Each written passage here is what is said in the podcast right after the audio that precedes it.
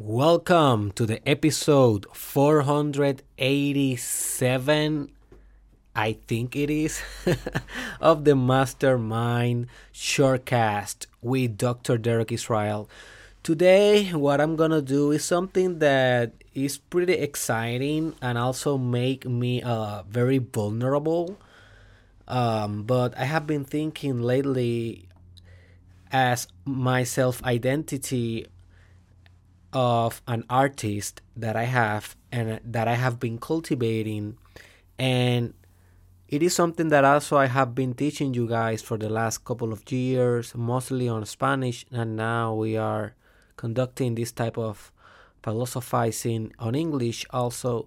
But something that I have been teaching you guys is the importance of becoming more artistic in your life. And also acknowledging that in your core, you are a creator and you are an artist.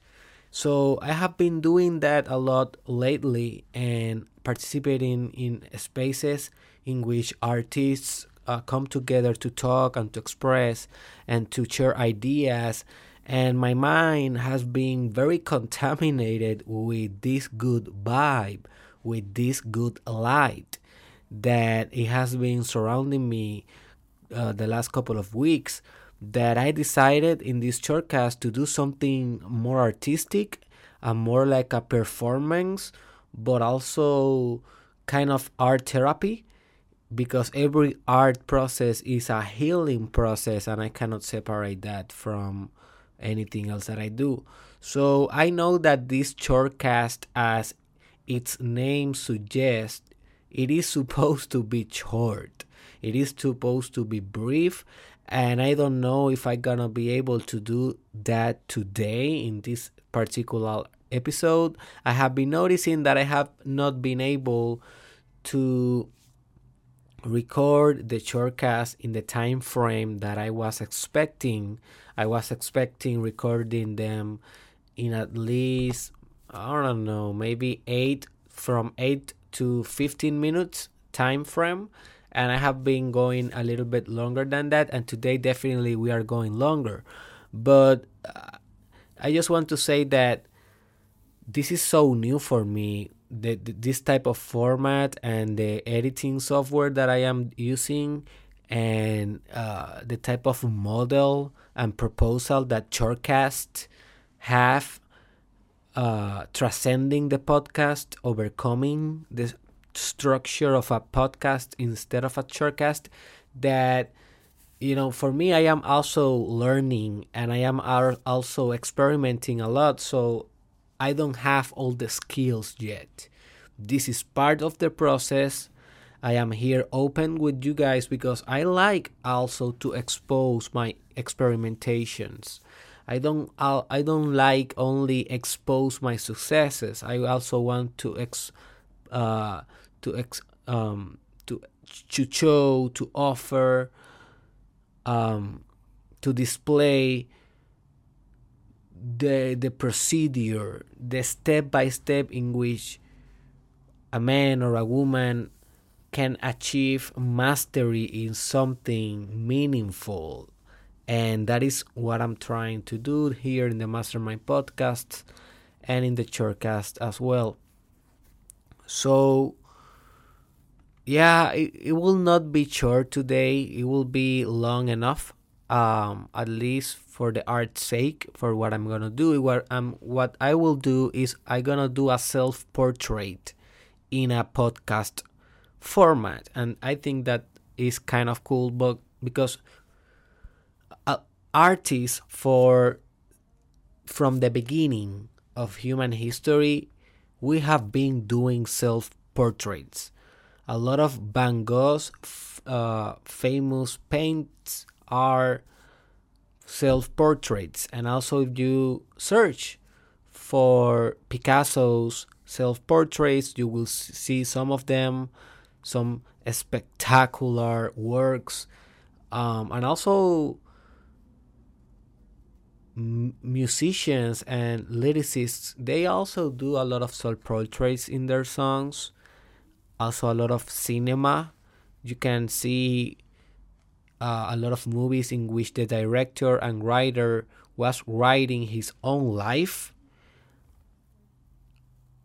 And in drawing you can see self-portraits. You can see self-portraits in philosophy also. For example if you study the theory about strange loops strange loops that philosopher and he was also an artist he discovered that the ultimate strange loop is his unconsciousness is himself. That's why he have a book that is called i am the strange loop. You should research that. It's a fascinating masterpiece.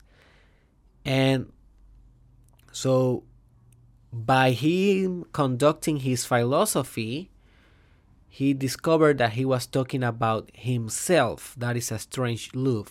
It uh, is also a self-reference. Is another concept that people used to refer to this kind of auto-similar work that we always do when we are doing art in the sense that we are creating what we are and art is what we are is like auto-similar. It is like self-recreating. It is a fractal portrait of our souls and our souls is mirroring itself in the world. It's like a strange unus mundus is basically the concept that the alchemists used to refer when we were, to, when we were they were talking about. This kind of strange loops and um, the union in the metaphysical life. So for me self portrait it is a way of rediscovering who you are through an art form and i will be doing one on podcast today. So i have a direct challenge for you if you are doing the mastermind podcast challenge season 2 and the challenge is the following. I want you to do a self portrait piece. I don't care what is the medium that you will utilize. You may do a drawing about yourself, you may be, be doing a painting, uh, music, uh, type of music, or maybe a song, or maybe a poem, or maybe a theater, uh, theater kind of uh, piece, or maybe a, a essay, a blog, a video, a podcast, a dance. I don't care what type of medium of art you're gonna use, but I want you to today, after this podcast, you do a self portrait piece of art. And if you don't know what it's all about, Google it. But I'm just telling you, it is an art, a piece of art about who you are. Who you are. And the beautiful thing is that during the piece of art, you know you can rewrite who you are because it's a meta consciousness meta means means beyond you go beyond your consciousness and you can heal a lot of aspects of it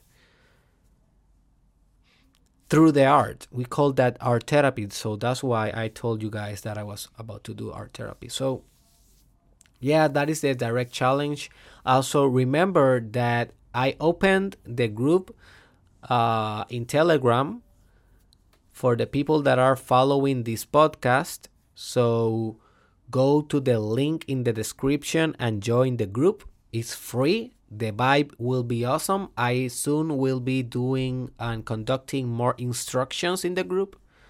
So have patience. I am just opening the doors for, you know, accumulating uh, alike minds, minds, similar minds that are looking for personal development techniques, challenges, um, personal development frameworks, models, hacks for achieving a great life.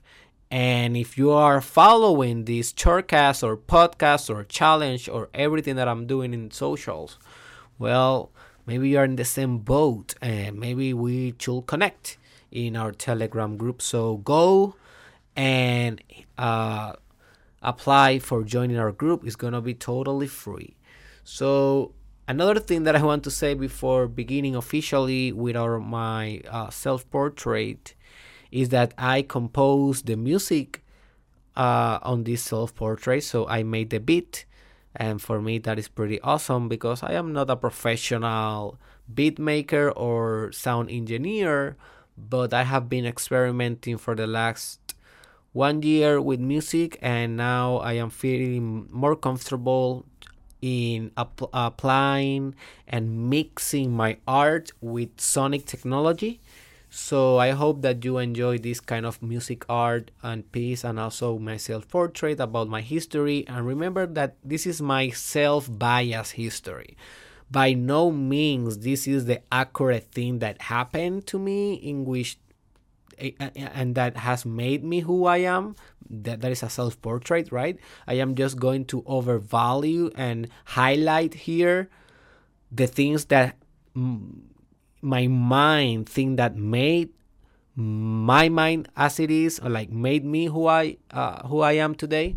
So by no means this is an objective kind of you know uh, autobiography. This is this is a very subjective, very mystical, poetic, chaotic, improvisa- in, with improvisation, improvised uh, auto portrait, okay? Self portrait. So enjoy.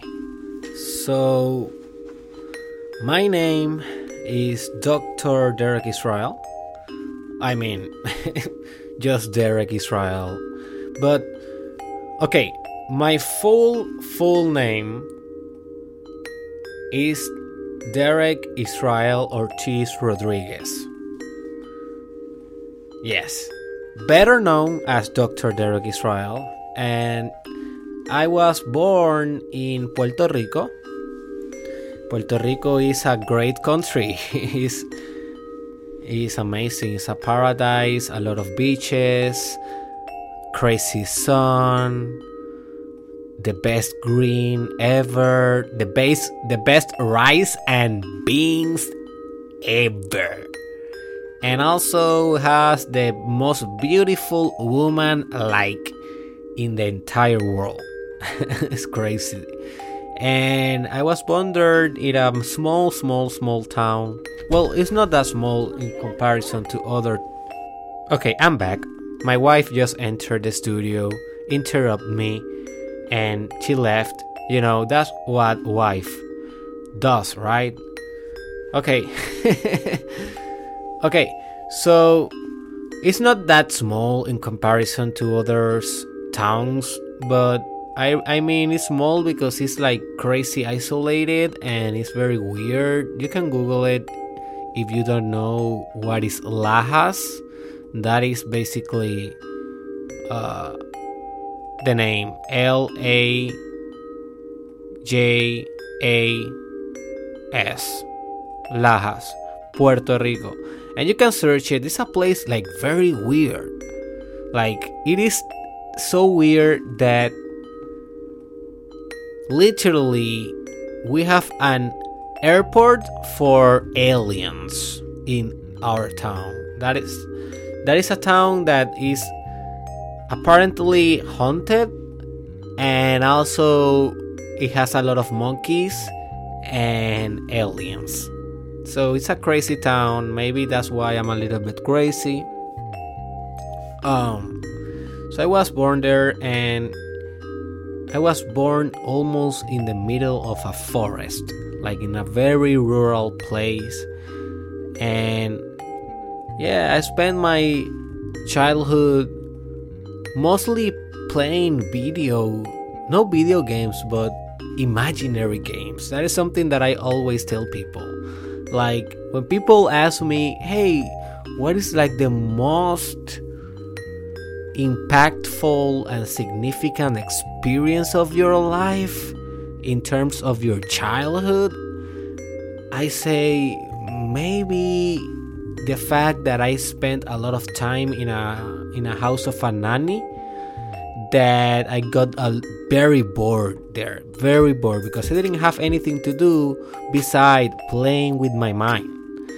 and I play the most amazing things in that house and I spent thousands of hours, thousands and thousands of hours playing imaginary games, building universes, building worlds, building entire uh, narratives of meaning. I, I didn't know what I was doing, but then after, you know, studying a lot of psychology, I understood that I was basically develop, developing the capacities of my personality because that's what you do when you play imaginary games. That's why so significant when you are playing with your children to play in a way that they will be expanding their personalities during the imaginary game because what happened in the imagination happens in the identity. They, those not are separate systems.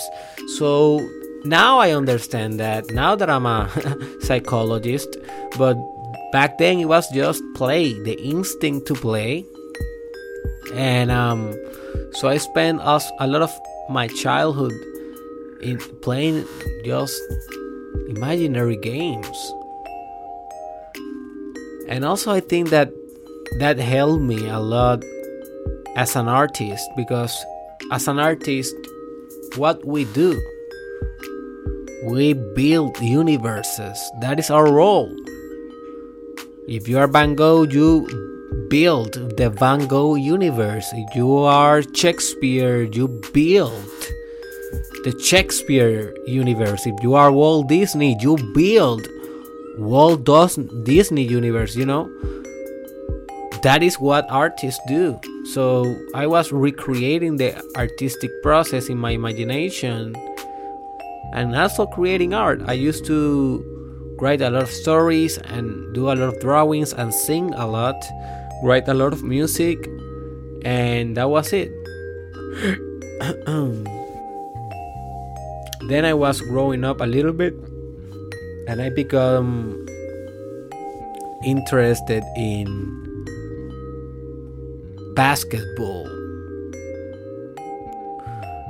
So here's the thing my father used to play a lot of basketball when he was young never professionally, but he was a top guy in uh, in the courts, according to him. You know, maybe maybe he was not the top guy. I don't know. I I was not born there, obviously, but you know, I think that we all have that father that think he was the big ass in something. So maybe that that was my father in basketball. You know so, my father always was interested in basketball, so he invited me one day to play, and I started to play. And I fell in love with it. I fell in love with the fact that competition is a thing and that you can strive for more and that you can push reality to exploit boundaries and that you get transformed in that whole process. And obviously, I can word that today in this context and manner. And back in the day, I didn't know. I just play game, and I became pretty good basketball player. But also in other seasons, I became a very bad basketball player, and it all depend on my mood right? And when I was having a lot of fun with basketball, when the season had meaning for me, I performed like the very best. When it was the contrary, and when I was playing just for extrinsic factors or just for because I just want to move my body or do something besides school, well, I then had nasty seasons. But that also that gave me a lot of leadership skills i think. Because i saw the contrast. I understood the contrast about being the best and being the worst. And i think that that is also something that helped me today being able to understand contrasts. Because how you can know what is to be happy if you are never never sad or how can you know if that woman is beautiful if you have never seen a woman that you say oh my gosh i will never date that. You need the contrast you need the contrast to understand the thing with deepness. So also i was a very hyperactive guy in school early on and i used to have a lot of problems in school due to that. My father and my mother always says that i was a natural leader in my school and i always had like groups following me and always were magnetic and charismatic in this sense um but I, I don't remember perceiving me like that. This is just now looking back and with another structures in on my mind, like the opinions of other people. But if I go back there in my mindset, I just wanted to have fun. And I, yeah, I made a lot of friends.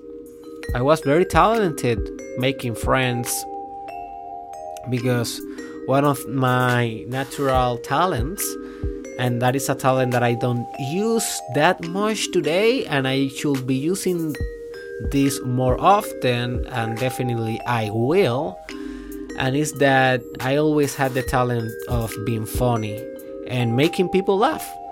Saying some jokes saying some over the wall things that people just had fun with me, and that obviously opened the world of people to you. Humor is a bridge for connection, and I always had that in my in my early years in school.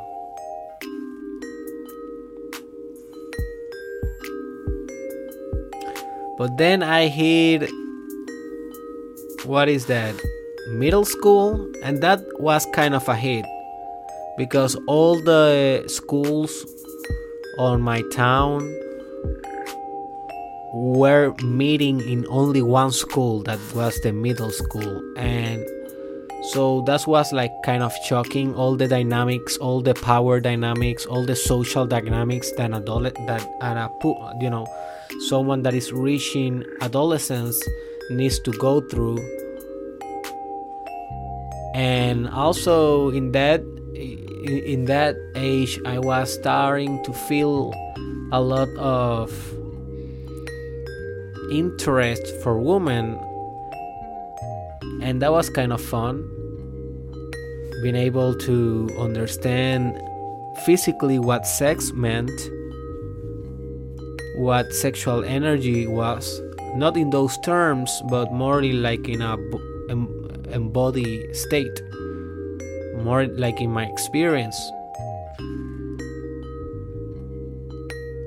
And then i went out of my town for the first time to go to my eighth grade. And there i met a lot of new people and it was a pretty interesting time in my life because I understood that art was something that I wanted to do for life. I understood there that I was an artist. In eighth grade, I, be- I began doing a lot of shows for my school, like kind of in the backyard for example, comedy shows, stand up comedies, and singing, writing, uh, rap battling, acting, a lot of performance art. And I, I, I receive a lot of applauses and a lot of boos also. Like, not everything that I did was good, but I made some friends and then I came back to my hometown for the next year and I came back with a dream the dream of being a singer, a rapper, specifically a rapper. And I tried that a lot during that year, but I didn't have the success that I was expecting. So I dropped out that dream and then I went to high school. Right? And high school was another shock because I was suffering there a condition that we can call it delay, a delay development physically and also maybe mentally and emotionally in a way that I was getting short you know I was falling behind in the in the height and um, I was the most shortest of my friends and that is not a good thing to be at least in that moment at least it was not for me maybe some other church people have different experiences for me it was not good because I was, you know, the mini me. I was the little man, and I didn't want to be that, right? So, but I always maintain the hope that I will be, I will be stretching my body and achieving a good height. But at the same time, I remember I got involved in this gaming world, and I always used to be a, a gamer. That is that was not something new.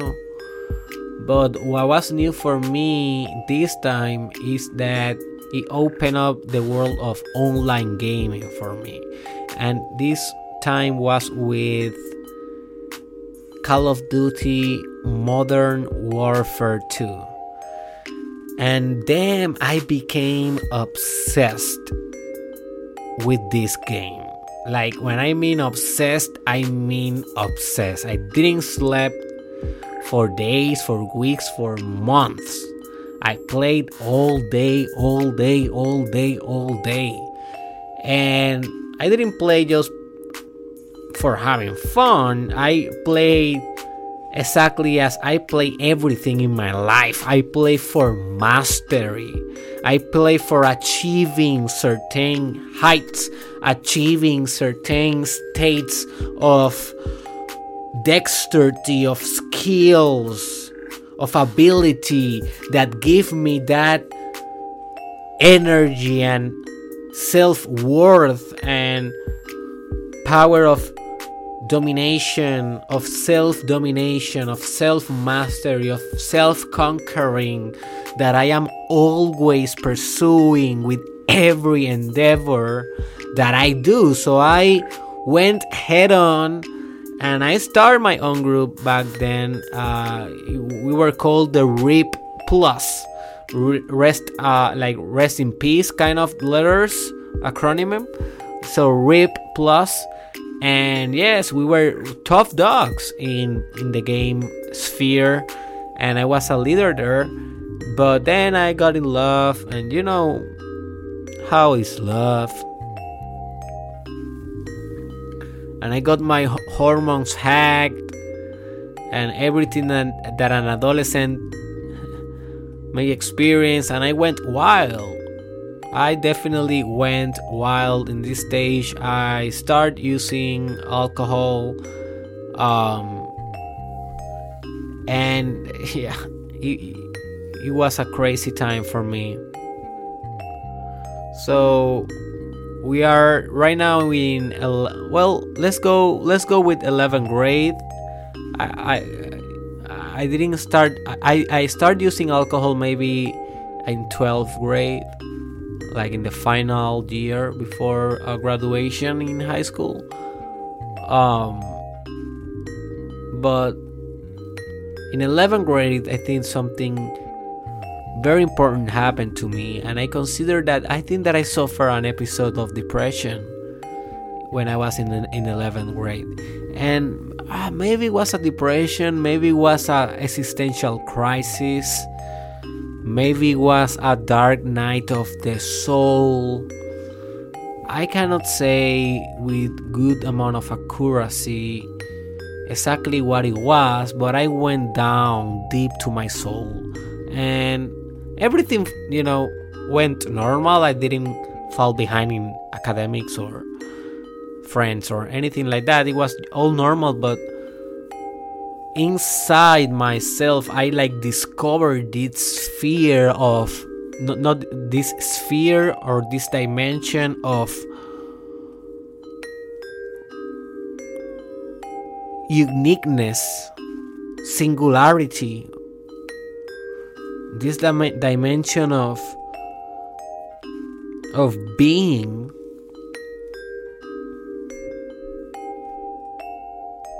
that it shocked me so much. Maybe my ego it was not prepared for that kind of wisdom in that age and obviously emotionally I got reactive to that. I got a little bit scared, but by that time uh, thanks God I grew up in my height so I was emotionally and physically taller and more mature but having an existential crisis in 11th grade, well, it's not that uncommon.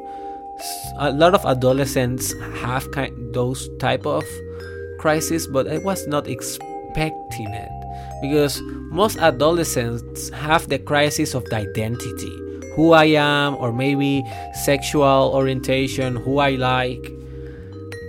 I didn't have. I guess I have some crises around that because a lot of crises are just unconscious and you don't kind of know. But the conscious crisis was about this one about the realization that, wa- that I was an unique being.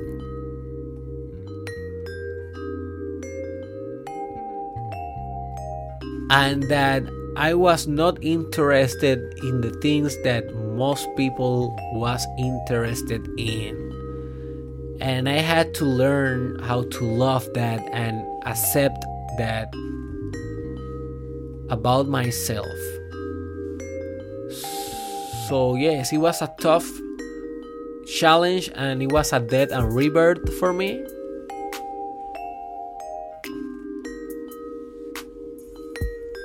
And then when I hit it, uh, when I hit uh, 12th grade, the last year, I transformed. Like my old, my whole personality transformed, and I became a very popular guy. And I mean, when you are in high school, that's what you want. It's more important in high school to be popular socially than to have all A's in your grades or all 10s because the social structures in the adolescent mind are so essential. More than academics academics are a new invention. They are not ingrained in a reptilian mind but social dynamics social structures when you are an adolescent dude that is the maximus the maximum configuration. That is the maximum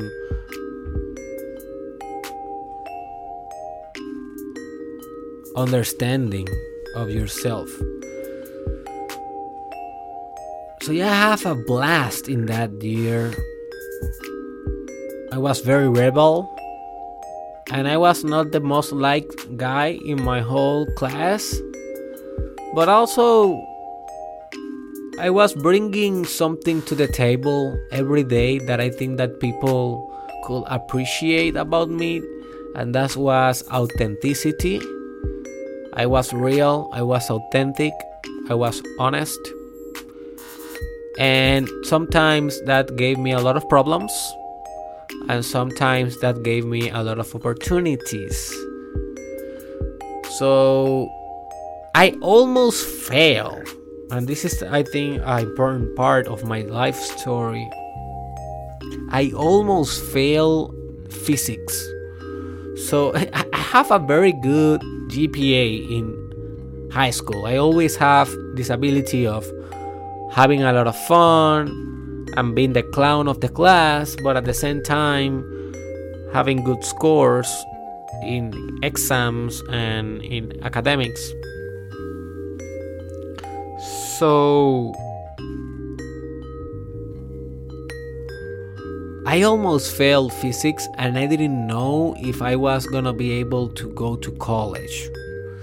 So that was a pretty bad experience, but I passed almost. I failed. I think that I passed with D, something like that. But because I had so many good grades, I was accepted in two different universities with two different paths that I was thinking about what I want to become, you know, what, what is the role that I want to do in society. And one of this, those alternatives was to be a psychologist because I always have been interested in forensic psychology and also in sexology.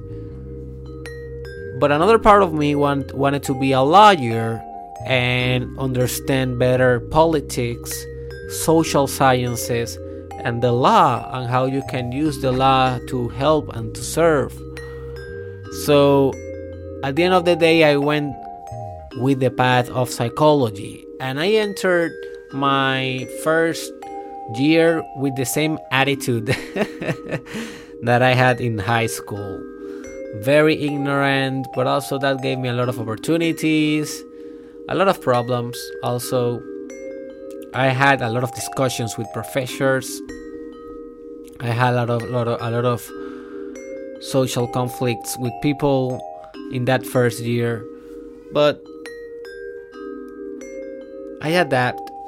And something that happened to me that year is that I discovered two things. One is that you can decide to become something, and that decision can be definitely like I literally decided couple of days before my first day of bachelor, I decided that I was not stopping until I was a doctor. Like I decided that playing video games one random day. And now I understood that you know, that was something that I learned in that first day is that the de- determination is king if you are determined rightfully. The second thing that I learned is that determination works better if you fall in love with the thing that you are determined to. For example, I was determined to become a psychology doctor. But for that, I had to love psychology. And thank God, since the first book that I opened about the human mind, I got my um, jaw dropped like my whole mouth. oh, when I start reading about neurons, about imagination, about creativity and problem solving, about decision making, emotions, stage of development, neurosis, diagnosis, personality, archetypes, philosophy, the science behind the psychological studies. You know when i start seeing the infrastructure of the industry that i was going through or starting my journey on i felt in love with it and i remember taking my classes and thinking I, I don't want to be an average psychologist. I want to be a great psychologist. I want to be one of those that actually make a dent in the universe of this industry by obviously making a dent in the universe of millions of people or people that you are actually impacting with your work. Right? Because your work needs to have pragmatism something practical, something that actually make a change. So I was thinking about that and I made some promises. But at that time also I had a crazy journey with my pause. I used to be one of those guys that party a lot. And that is something that I am very proud. Sometimes I am like, ah, oh, if I just use those hours to read and to study more profoundly everything that encompass and require my life purpose, probably I will be now more than a beast that I am because I I will have more hours in my pocket of preparation of training. But you know that is only my ego. That is only my ego. I know that I had to party because if I didn't party I will be now like right now I have 27 I will be now saying eh, I should party more I should drink more I should have more fun. And you know that thought is never on my mind. Never. Because I had a blast with my friends. We were crazy crazy crazy crazy ass. And definitely I enjoyed that stage of my life. I don't know if I will recommend that to to someone or I, if I will recommend that to my son or my daughter. But yes, that's my life story. And then I fell in love with a very uh, you know, not a very old woman, but a woman that had that was older than me and I moved out of my house. First time ever in that relationship. I had like I think I was 21 and she was 29. And that was a significant difference because we were both in different stages of development. But also that gave me perspective about what is the adult life? And about how you can survive without the aid of your parents. And the importance of flying away of your house and becoming independent. And also i had a couple of things going on in my life in this stage for example, I used to participate and be part of the ROTC in my university. That is basically an army program for cadets and preparing people to be leaders on the army setting and also in the ordinary life. And I trained with them a lot and I learned so much about leadership about organization, about details, about commanding. And also, I went to a training that it was called Leadership Training Course in the United States, in Kentucky, Fort Knox. And I spent a whole month there working with that organization, with the Army, and damn, man, that gave me so much.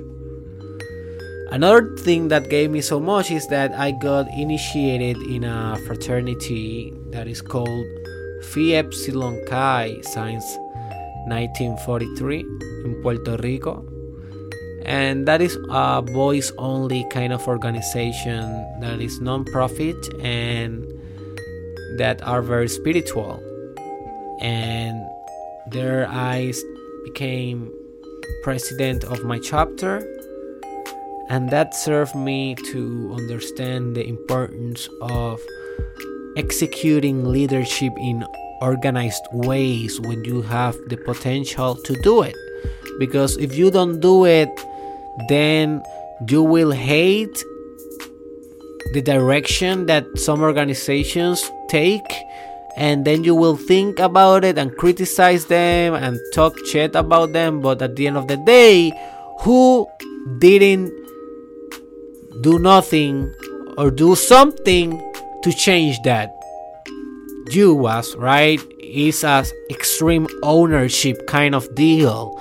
You're responsible. So I understood that I was responsible to taking direction of that organization in that point in time, and I enjoyed a lot, and I learned a lot, and I um, did a good job, I think. But then that magical phase of bachelor end. And in three years and a half i always i already had all my classes covered. And i graduated in four years straight. And i had to make a decision so in that moment in my life i already was working in a promotion kind of uh, business. I also did some working on a social media brand that was very popular back in the day and still popular today. It's called Poca Vergüenza, like shameless in English. I think it's the traduction or translation. And anyways, so I, I used to work in that type of setting, marketing, sales, social media, promotions. But I had to make a decision because I, I had I had a lot of money. I was I was doing a lot of money with that job promoting because I am a salesman, like very natural. But I remembered I remember that I made a promise to myself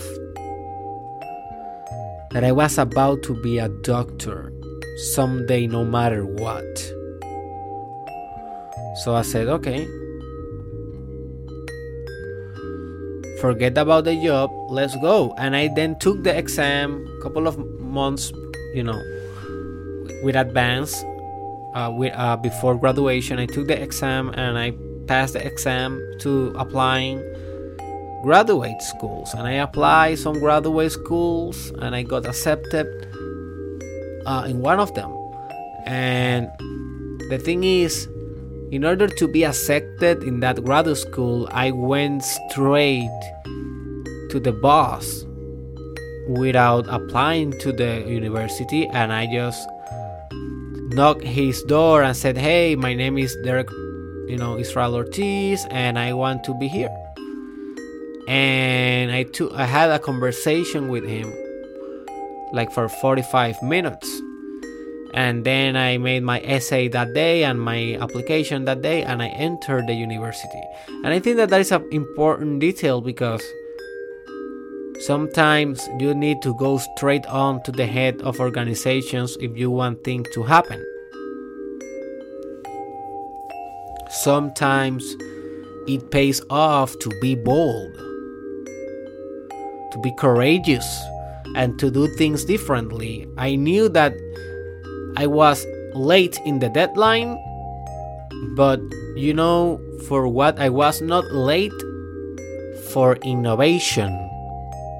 For innovation, I was early. For innovation, I was ready. So I did that and I started my journey. I moved out from Lajas to Ponce, Puerto Rico.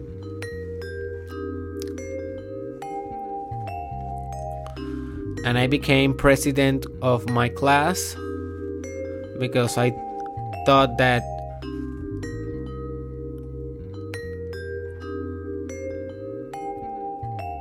if you reunite people with talent into a common goal, great things can happen. And I was determined to doing that and I did with my organization. We did great things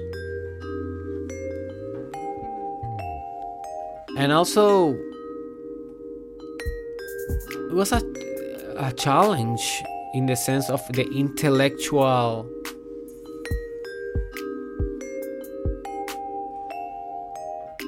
demand that a doctoral program puts into you For example, I didn't went to my master first. I was doing my master and my doctoral in the same program.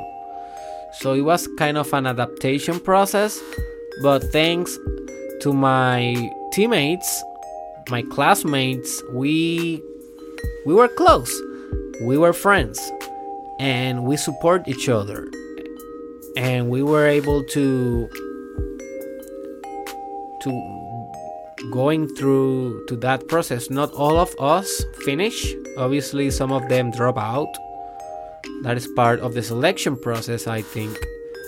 But most of us we kept fighting and we are well I, I already graduated. Some of them already graduated as well and some of them are almost there. And that's pretty cool. At the same time i began my project i began my product i began my brand Okay, so we're talking about 2016, and I had this crazy old vision in a meditation after doing a lot of meditation, in which I was leading a movement of personal development.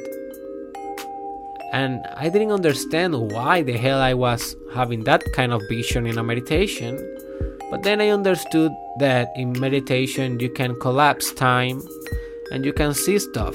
That's what meditation do.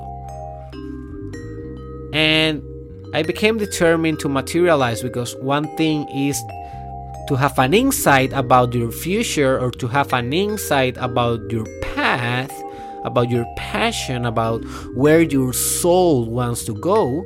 And another different thing is to actually materializing that uh, you know with effort and with power. So i went all in and i start my project. It was called terapia con derek or derek's therapy on english or therapy with derek i don't know exactly how you will translate that but maybe therapy with derek and the first couple of videos were making a lot of noise in Puerto Rico, and I I got uh, I got an appointment with my university. Some of the rep- represent representatives of my university, I, they they was they were not liking too much, you know, my content. So I shut down my operations because I, I was confused. I was starting this journey as a graduate student and starting my own project, my entrepreneurial project, and one of them wanted to kill the other. Like one of the journeys one wanted to conform my soul. And I went to a very deep mode of being in those days. I didn't know exactly what to do. I didn't know if I need to drop out of my university and go all in with my project. I didn't know if I should wait until I graduate and then go all in with my project. But then, after three months of meditation, I decided to change the name to Derek Israel and to go all in in my project while becoming a doctor. So I did that and it was the right decision. Because I was able to do both. Yes, I didn't have all the energy to dedicate to my project in social media, the personal development project that this mastermind podcast is part of that. I didn't have 100% my energy, but I had I did the Pareto's law. And also I did a video about this in which I dedicated 80% of my energy to the project and 20% to the doctoral program. And I found that that formula for me worked. Worked. But I don't recommend that formula to everyone because you should know which numbers indicate better returns of your investments you know? So you should measure with self-consciousness.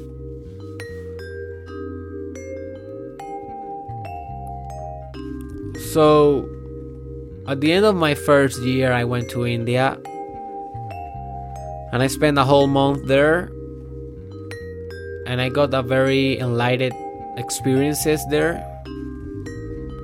I came back from India and I exploded in popularity in my country. In Puerto Rico, I was invited to talk in a lot of private companies, universities, colleges, schools, and I did a lot of them. Some of them are on my YouTube channel in the conference reproduction lists. Um, but then my country got attacked by a hurricane that is called Hurricane Maria. And we all, you know, entrepreneurs and students got a little bit delayed by this phenomena. And I was having a lot of success with Facebook, and then Facebook had this um, strategy or change in the algorithm that was called Facebook Zero, and that hacked me all my reach that I already developed in Facebook. So that was kind of bad. But then I decided to start a podcast, and I started this Mastermind podcast, and that gave me a little bit more of momentum. And then I did my first event that it was called Derek Israel Experience. That event was on Puerto Rico. Um, I expected uh, more success with that event that I had. It was a very good experience, although I learned a lot about launching a big project. And though Derek Israel experience definitely is one of that experiences that it changed forever my life in a good way. And then I became a parent. So I got involved with this witch. She's called Crystal Madrid. She's my current wife. And we were both in the same university, we were both psychology students, and we were both fans of philosophy and psychology and art. So the conversations began, and suddenly we had a daughter, and she's Italia Magna. That is the name of my daughter, and I in nine months, I got my whole life transformed. Literally, I got one of the most profound transformations of my life during those nine months. I did a lot of yoga, I changed my diet, I changed my habits, I stopped alcohol, I stopped partying, I stopped hanging out, I stopped all the dementia, all the craziness, I stopped everything and I became the king, the father, the pattern. I didn't have any choice, and I am not mean that I am perfect, but at least I was deciding. At least I was choosing.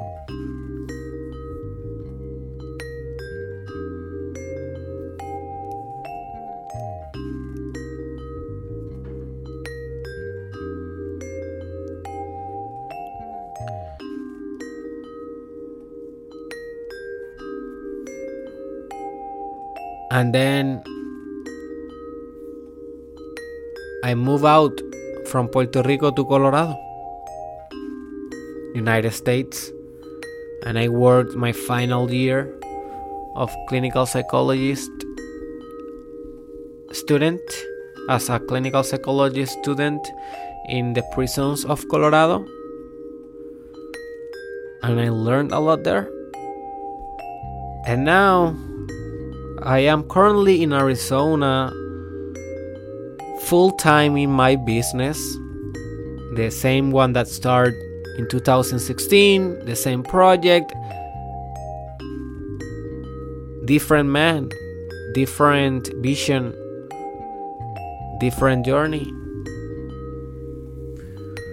So that is the most filtered, biased, contaminated self portrait that you can hear in your life because it's impossible to do it in another way.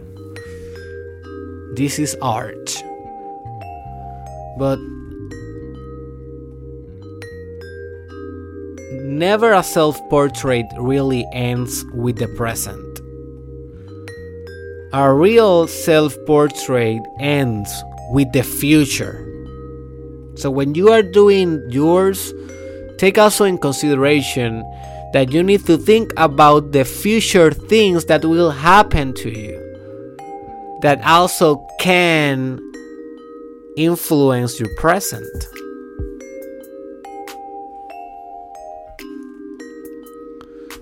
So let me say how I see myself in the next years. Just to have a little bit more teleological approximation in this piece, in this art. What I, how I see myself is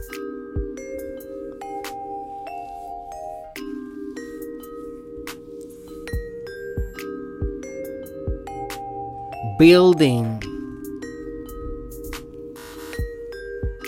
a great world, a great metaverse, a great message, a great movement about consciousness, love, compassion, success, high values. And I see myself doing this in different arenas, different methods, different businesses. And I see myself helping millions of people around the world. While I am a present father to my daughter and to future kids, and while I am also an extraordinary husband to my wife, a good son to my parents, a good brother to my sister, and a good friend to my friends, and most importantly, a good slave of God. That is my determination, guys. I hope that you enjoyed this self portrait. I hope that you get got to know me a little bit better. Now that I changed language, I'm pretty sure that a lot of people, new people, new markets, new ears will come to the podcast eventually. And maybe this is gonna be a good foundation to understanding your host, Dr. Derek Israel. And a lot of things are about to be told. Like, I haven't write my whole history. This is just my one tiny piece of 27 years of story that I obviously turned into art. So remember that you have a challenge to do a self portrait. Remember that you need to go to my Telegram group and join if you are interested in participating profoundly in these episodes that are every day, Monday through Friday, 4 a.m. And also share it on socials, share it with a friend, and go to derekisrael.com for more information and to see everything that I have to offer to you. bye bye.